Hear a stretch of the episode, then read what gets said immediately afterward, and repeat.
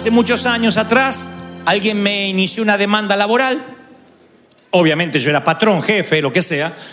Y era, esa demanda laboral era injusta. Y entonces a raíz de eso yo conocí un abogado y nos hicimos muy amigos. Hablábamos mucho, este abogado me hacía terapia a veces. y recuerdo que cierta vez yo me levanté una mañana frustrado.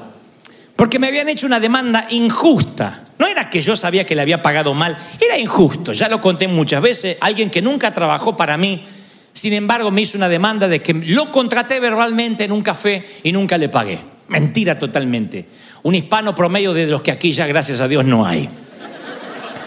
Y una vez me levanto frustrado y le digo a mi amigo, el abogado, le digo, doctor, cualquiera te puede hacer una demanda. Tan injusta la vida, cualquiera. Y me dice, sí, es un derecho cívico. Cualquiera te puede demandar. El tema es si tiene un caso o no tiene un caso. No todo el que demanda tiene un caso. ¿Cómo uno tiene un caso? Bueno, necesita primero conocer la ley a fondo. A lo mejor me demandas por mi cara y resulta que no hay una ley que dice que los feos no podemos circular. Si no conoces la ley, habrás perdido dinero, ¿ves? Tienes que conocer la ley. Segundo lugar, tienes que tener pruebas. Tú puedes decir, yo fui a tal iglesia, me caí, o fui a tal tienda, me resbalé. Creo que estoy dando demasiadas ideas. Tú puedes demandar, pero el juez te va a decir, ¿tiene pruebas, tiene cámaras de seguridad? No, no, no, pero me duele acá. Ah, pero se pudo haber caído en la cama. O sea, no siempre tu sensación es lo que sirve para prueba. Las sensaciones no son un caso. Tienes que tener testigos. De allí que yo dije, wow. Entonces, para presentar un caso delante de Dios, uno tiene que tener ciertas pautas. Claro, la primera vez que escuché presentar un caso ante el Señor me sonó casi manipulador. Me sonó a teología de la corte, ¿no? Porque yo digo, ¿qué es presentar un caso? Y ahí descubrí que muchos, por muchos años, oramos y no recibimos bendición porque no sabemos presentar un caso. No tenemos prueba, no sabemos jurisdicción, no tenemos eh, eh, estructura legal, bíblica, y por eso nos perdemos bendiciones. Entonces yo quiero enseñarte a presentar caso ante Dios, de modo que Dios te responda y te bendiga. Lo aprendí a los golpes, cosa que tú no vas a tener que hacer si me prestas atención. Yo la aprendí por las malas hace muchos años, hasta que entendí cómo presentarme delante del Señor. Entonces un día supe lo que era presentar un caso. Yo voy a hacerte una pequeña lista, un pequeño repaso de las oraciones tontas que yo he hecho durante gran parte de mi vida. No quiero decir que tú las hayas hecho para no insultar vuestra inteligencia, pero voy a hablar de mí. Primero, me levantaba a la mañana, gracias a Dios ya hace muchos años, y decía, Señor, a ver si se sienten identificados con esta, Señor, acompáñame en este día. Y el día que yo no oraba, acompáñame en este día, bendíceme en este día, y la cafetera se me rompía, un chinito se me cruzaba en la autopista y chocaba, yo decía, ay, porque no oré, no oré, porque salí sin oración. Como que Dios necesita que yo le diga que, que me acompañe, si no, no lo hace. Como que Dios se levanta a la mañana y le dice, Gabriel, ¿ya oró Dante para que lo acompañe? No, hoy me tocó día libre.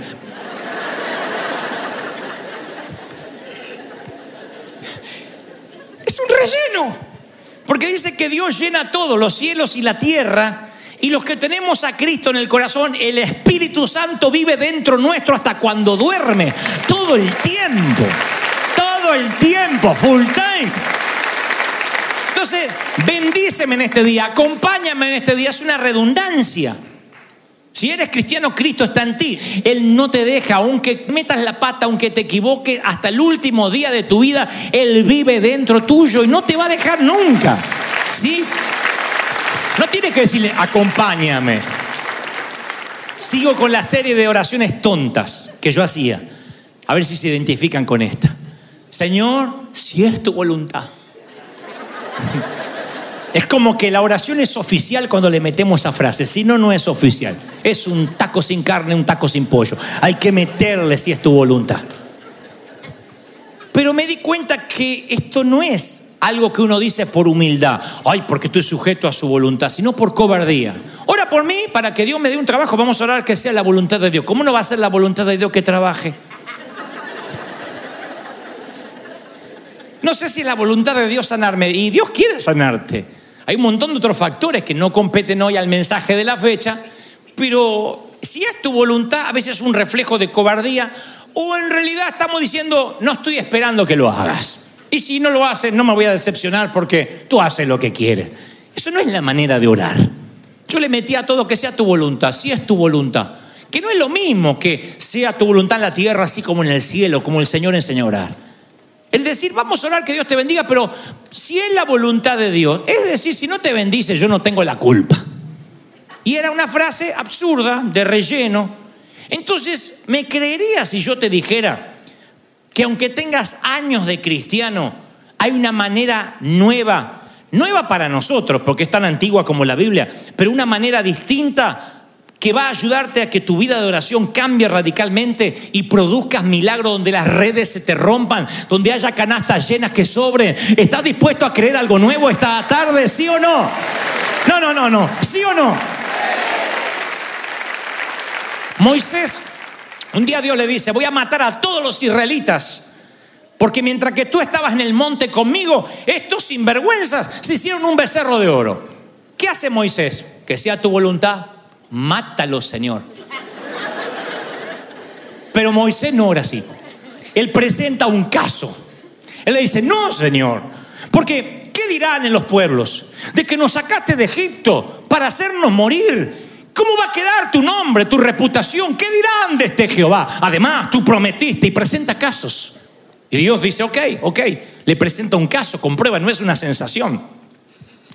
Se para ante Dios y dice, esto es lo que tú deberías hacer, Señor, porque mira, tú lo prometiste, reclama una promesa del Señor. No van a ver nunca un apóstol del Señor parándose ante un enfermo y diciendo, vamos a orar si es la voluntad. Si la lepra te sigue, capaz que era la voluntad que te quedes leproso. Ellos sanaban, daban orden y esperaban milagros. Elías ora y el resultado de su oración son tres años donde no llueve, tres años y medio donde hay sequía, por su oración. Y él dijo, hasta que yo no vuelva a orar, acá no llueve. Ahora voy a las escrituras y estas oraciones no son las anormales. No es que esta gente era la excepción y estos tipos eran X-Men, gente privilegiada. La palabra dice que eran hombres con pasiones iguales a las nuestras. Y lastimosamente la iglesia tomó como que estos milagros fueron excepcionales. Esta manera de orar era única. La nuestra es la normal. Y no, esto debió ser lo normal. En algún momento nos detuvimos y pensamos que esto quedaba entre las páginas de la Biblia y no era para nosotros. Esa es la tragedia de nuestros días. Haber pensado que estas oraciones que estaban destinadas a ser comunes pasaran a ser extraordinarias. Bueno, pero, pero era Elías. Y ponemos al Dios de los grandes milagros en un estante alto, inalcanzable. Decimos, no, yo no voy a hacer esa oración. Por eso voy al ministro que hace una cruzada de milagros, porque a él sí lo escucha. Y nos olvidamos que esta gente era igual a nosotros. Como lo sé, présteme atención. Le digo a mi abogado amigo hace muchos años, le digo, ¿cualquiera puede hacer una demanda? Y me dice, sí, porque es un derecho civil. En la Biblia ocurre lo mismo, es un derecho espiritual. Cualquiera puede presentar un caso ante el Señor. Estás pensando algo como, Bueno, explícate cuando dices cualquiera, porque yo a veces tengo errores, a veces tengo pecado, a veces siento que me falta la fe. Dije cualquiera, todos. Santiago nos abre los ojos con esto. Santiago 5:17 dice, Elías era un hombre con debilidades igual que las tuyas y las mías. Cuando habla de debilidades igual que las tuyas y las mías, no está hablando de que, ah, por ahí oraba poco. Está hablando de que a lo mejor era chismoso, que acá no hay. A lo mejor era ladrón en algunas cosas, a lo mejor trampeaba en otras, a lo mejor se le iban los ojos cuando pasaba una mujer que no era la suya, no sé. Pero tenía debilidades igual a las nuestras. No dice debilidades como algún monje que estaba por ahí, como las nuestras. ¿Qué me está diciendo esto? Que si quieres tener el poder de Elías, no tienes que desearlo, tienes que creerlo que el mismo Dios al que tenía acceso Elías, tienes acceso tú. Elías tenía acceso a un Dios que si oraba no llovía. Tú tienes acceso al mismo Dios que si oras no llueve. Josué tenía acceso a un Dios que oraba y paraba el sol. Tú tienes acceso al mismo Dios que ora y para el sol. Alguien tiene que creerlo. Aleluya. ¿Cuál era la diferencia? La diferencia es que Elías, Moisés, Josué oraban a la altura de a quien le estaban orando. Nosotros no hacemos oraciones dignas del Dios al cual estamos orando. Señor, Señor Jesús, que no haya tanto tránsito. ¿De verdad crees que Cristo murió en la cruz solo para eso? Acompáñame en este día. ¿De verdad eso? La mayoría estamos llamados a orar para mucho más que eso. Que te acompañe no hace falta, ni lo ores más. Él vive contigo y no te dejará hasta que no haya hecho contigo lo que dijo que iba a hacer, que es llevarte a su presencia a estar con Él. Él está contigo.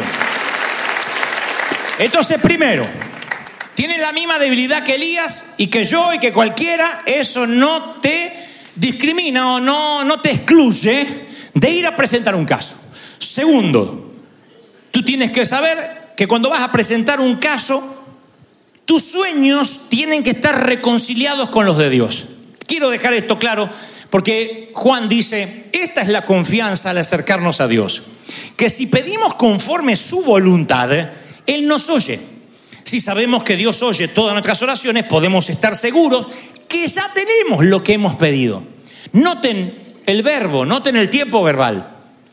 Si pides en la voluntad de Dios, si te alineas tu agenda con la agenda de Dios, date seguro que antes que digas amén, ya tienes lo que pediste. No que yo oré y ahora voy a ver qué pasa. No, ya lo tienes. Pero el secreto es alinea tu corazón con el de Dios. ¿Qué significa? Que cuando tú pides prosperidad, Dios conoce tu corazón. Dios sabe si lo que quieres es vivir solamente mejor o quieres tener dinero para invertir, para sembrar y para bendecir. Si alineas tu corazón con el de Dios, no te va a faltar nada, vas a tener para dar. Dice la palabra, no pedirás prestado, prestarás a las naciones. Pero para eso Dios tiene que ver tu corazón, tus motivaciones. Si tu motivación es correcta, va a fluir dinero siempre en tus manos. Siempre. Dios te va a bendecir. Si tu motivación es incorrecta, estás trabajando para tu propia agenda. Porque este mensaje mal interpretado es que la gente sale de acá y dice, quiero que me aparezcan milagrosamente 8 millones de dólares en la cuenta. Y lo creo y lo presento delante de Dios. No, Dios no es un genio de la lámpara, eso es una fantasía. Quiero que la chica que me gusta, yo no haga nada para conquistarla, ni invierta en un café que sale caro, que caiga a los pies y diga, hazme tuya. No va a pasar. Eso es fantasía. Gastate en el café y en una cena, ratón. Si no, no va a pasar. Pero uno puede creer de que la, fantasía es eso. Oh, digo cualquier cosa y ahí andan muchos predicadores y mucha gente diciendo reclamas un pacto, decláralo y va a ocurrir. No, tú tienes que alinear tu corazón con el de Él. No puedes pedir boberías o algo que rompa los principios bíblicos.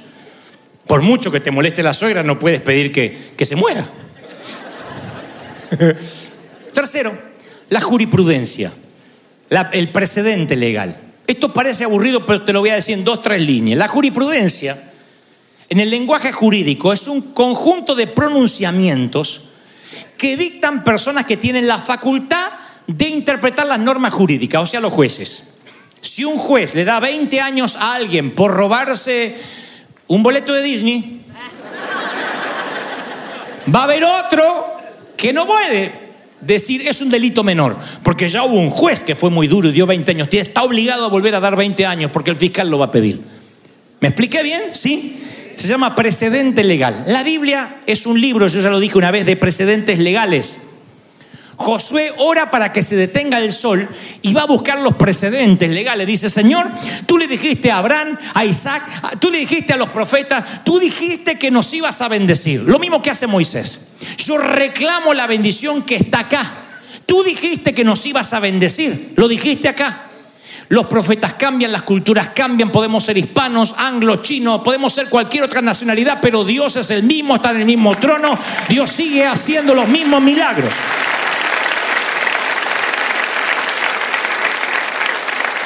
Ustedes leen el Salmo 68 y la mitad del Salmo David habla de las cosas pasadas, las victorias pasadas, lo que Dios hizo en Israel y después termina diciendo, Señor, haz gala del mismo poder que no ha cambiado. O sea, demuestra que tú sigues siendo el mismo. Eso es presentar un caso. Por ejemplo, estás queriendo atravesar una decisión importante. De pronto el Señor te dice que te muevas de tu lugar que tomes una decisión de dejar el empleo, de dejar tu país, de mudarte de casa, tienes pánico. En vez de decir, Señor, que sea tu voluntad, un día a la vez, tú le dices, Señor, estuve leyendo aquí en la jurisprudencia que una vez le dijiste a Abraham, sal de tu tierra y tu parentela. Y él obedeció, aunque no sabía dónde iba, cómo iba a ir, ni cuánto tiempo duraría la travesía. De modo que tú lo bendeciste porque él obedeció. ¿Me podrías bendecir al igual que Abraham? Porque si tú lo bendeciste a él, me tienes que bendecir a mí. Abraham era un profeta, yo soy un hispano, pero tú sigues siendo el mismo Dios que conecta los puntos. Tú sigues estando en el trono. Supongamos que eres una dama o son una pareja que no pueden tener hijos. En vez de decir, Señor, que tengamos hijos, ayúdanos esta noche. En vez de hacer eso, que a lo mejor necesita ayuda el pobre, pero digo, en vez de solo hacer eso, tú tendrías que presentar un caso. Tú tendrías que decir, Señor, mira, leí en las escrituras que había una mujer llamada Ana que no podía tener hijos y que ella estaba tan triste y un día entró al templo y le dijo, si yo puedo quedar embarazada, yo te prometo que este hijo, como nace, te lo consagro a ti. Así, va a ser tuyo, va a ser un siervo tuyo, me voy a encargar de instruirlo en tu camino. Se lo consagró antes de tenerlo y ella dio a luz un profeta. Así que si eso pasó con Ana, yo también tengo un vientre, tengo quien me haga el favor, tengo un marido. Así que me lo das y lo consagro para ti. Reclama la jurisprudencia. O estás corto de dinero. No tienes dinero. Entonces tienes dos caminos. Ay, Señor, ayúdame si es tu voluntad. Mándame a alguien con un pollo loco. ¿Puedes hacer eso? o, o, o puede decir, Señor, yo leí aquí en los antecedentes legales que un día tomaste el lunch de un niño y lo transformaste en un alimento para cinco mil gentes, sin contar las mujeres y los niños. ¿Podría ese mismo Cristo multiplicador multiplicar mis finanzas hasta que yo salgo de esto? ¡Aleluya! Eso es dejar de picotear, de picotear a ver si encuentra la voluntad de Dios. Eso es ir y presentar un caso. Y no hay un solo problema que puedas tener que no tenga un antecedente en las escrituras. Enfermedad, la que quieras, todas. No hay enfermedad que no esté en las escrituras similar, igual, peor. Es una enfermedad. Y dice, por su llaga hemos sido curados, eso incluye todas. Eh, problemas de desalojo, de pobreza, todas las soluciones están aquí, todas. Con gente como tú, como yo, con los mismos problemas, con acceso al mismo Dios. ¿De verdad vas a seguir diciendo, acompáñame este día? Cuando podrías vivir una vida de alto voltaje, una vida explosiva, una vida donde eh, eh, es inquietante no saber qué va a pasar lleno de milagros. Eso es fascinante. Por último, no cometas el error de este ex torpe, porque ya no lo soy para orar al menos, de ir reclamando la justicia que crees que mereces. Cuando te presentes ante ese juez, ante ese Dios, tú no querrás pedir lo que mereces. Porque muchas veces yo le dije, Señor, yo estoy sirviéndote, mira los años que yo estoy, Señor, te he servido, yo soy una persona buena. Uno tiene esa creencia que Dios te mide, te puntualiza por tu desempeño.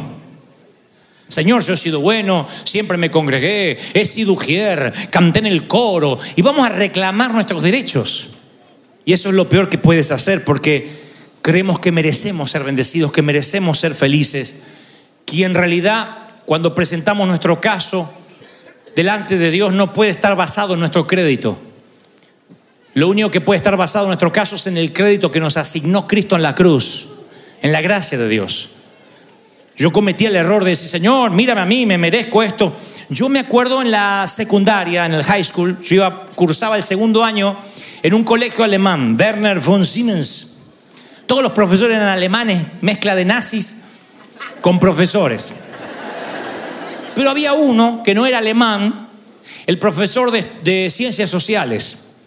Y este profesor nos explicaba todo tres, cuatro, cinco veces. Todo el mundo nos daba tarea, pero este profesor sí la daba, pero decía, les doy tarea para que la hagan y aprendan, no para que yo la ande controlando. Jamás controlaba la tarea. Eran semestres, no se calificaba por trimestre, sino cada seis meses. Al primer semestre me llega la calificación y yo a pesar de que era bueno en la clase me saqué una C, que no era la C de campeón, era la C de, de cabezón. Y fui a hablar, le digo, profesor, me parece que usted cometió un error. Ah, sí, ¿qué pasó? Me puso una C. ¿Por qué? Me dice, no sé, déjame ver, hay tantos alumnos, se pone a mirar la libreta de calificaciones, abre el cuaderno de calificaciones. Ni en mis peores pesadillas hubiese imaginado que se calificaba la tarea.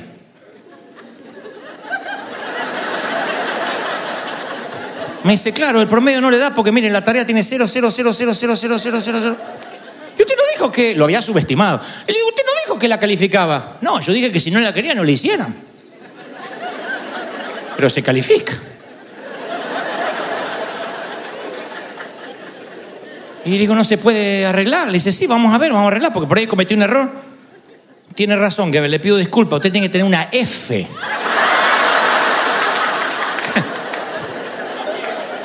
¿Quiere que lo arregle? Y de repente la C me pareció justa. ¿Qué digo justa? Me pareció una ola de misericordia la C. Así que cuando vayas a orar y presentar un caso ante Dios, no vayas a reclamar tus notas, porque a lo mejor lo que te mereces es una Z. Y tú vas a reclamar por la C o la F. Muchas veces yo cometí ese error. Y si Dios llega a sacar la calculadora, así que serviste mucho, mm, y te empieza a calificar el chisme. Porque uno dice, bueno, el desahogo familiar. Pero en la misma lista del homicida, dice, no entrarán al reino de los cielos los adúlteros. Uy, qué feo suena eso. Los fornicarios. Mm. Los chismosos. Los mentirosos. Los ladrones. Imagínense los que nos diezman. Y tú fuiste a reclamar, Señor, pero yo estoy desde el desierto y no diezmaste. Ah, pero estás entre los ladrones. Tienes razón. No siquiera puedes, no vas a entrar a Disney, al cielo no vas a entrar.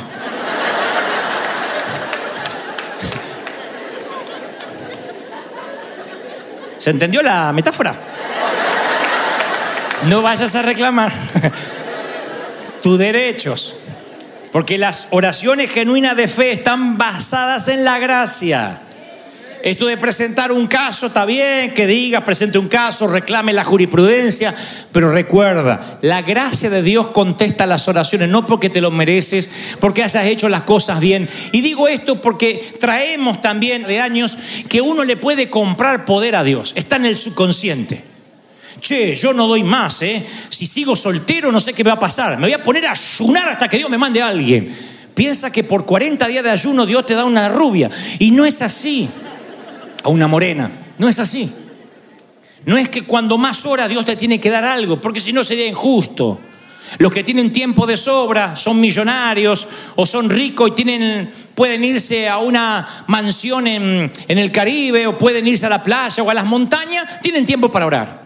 Tú que tienes dos empleos para mantenerte, no tienes tiempo para orar más que en el freeway, entonces no serás tan bendecido como el que se va a la montaña 40 días. ¿Ven qué injusto? Dios nunca dijo que podríamos comprarle poder. Jamás Él dijo eso. Nunca. Oramos y ayunamos para calibrar nuestra agenda con la de Él. Tenemos tanta agenda propia que a veces hacen falta 40 días de oración para entender cuál es la voluntad de Dios. Nada más. Después, la oración está al alcance de cualquiera que tenga las debilidades de Elías, las tuyas, las mías, que sepa que Dios sigue estando en el trono y que por gracia te va a responder. Por su gracia, por su misericordia. ¿Reciben esta palabra, sí o no? Así que ninguno de nosotros logra suficiente puntuación por las buenas obras para permitirnos ganarnos un resultado de la oración. Nunca. Es la gracia de misericordia de Dios. Pero presentar un caso es fascinante. Uno va sabiendo que va por la gracia, no va a reclamar nada, pero yo recuerdo que como oré acá enfrente, reclamando nuestra marcha, reclamando todo lo que hicimos, un día entramos aquí, esto era un desastre, todo oscuro y no había luces. Y entonces oramos aquí en el medio. Unas tres o cuatro personas clamamos al Señor y dijimos, Señor, que este sea un altar donde se predique todo oscuro e iluminaban con linternas unos hermanos que vinieron cuando sabíamos que iban a demolerlo antes de que viniera la iglesia. Como eso, hay cientos y cientos de testimonios donde yo he reclamado las cosas que están en la Biblia. A lo mejor porque no tengo toda esa letra teológica, veo las cosas como un niño. Pero las veces que caminaba por un estadio vacío en Argentina, decía, Señor, nadie me conoce en mi país, nadie. Pero en una noche tú mandaste un ángel para que matara a todos los enemigos. En una noche tú puedes hablarle a todo un país para que se sepa que mañana habrá una cruzada acá. Y reclamaba lo que estaba en la Biblia. Y al otro día venían 50 mil personas la primera vez que convocamos a un estadio sin saber quién convocaba. El Señor lo soplaba porque estaba, lo diré de esta forma, no obligado, pero la palabra dice que Dios no miente y la palabra metía a Dios en un embudo donde repetía lo que yo le reclamaba que estaba en las escrituras. Dios no necesita seis meses para sanarte. En una noche, en una noche puede prosperarte, en una noche Dios puede cambiar, en una hora, en un momento, mientras caminas al estanque, mientras regresa, mientras vas a ver al sacerdote. Ese Dios no ha cambiado, alguien tiene que aplaudir.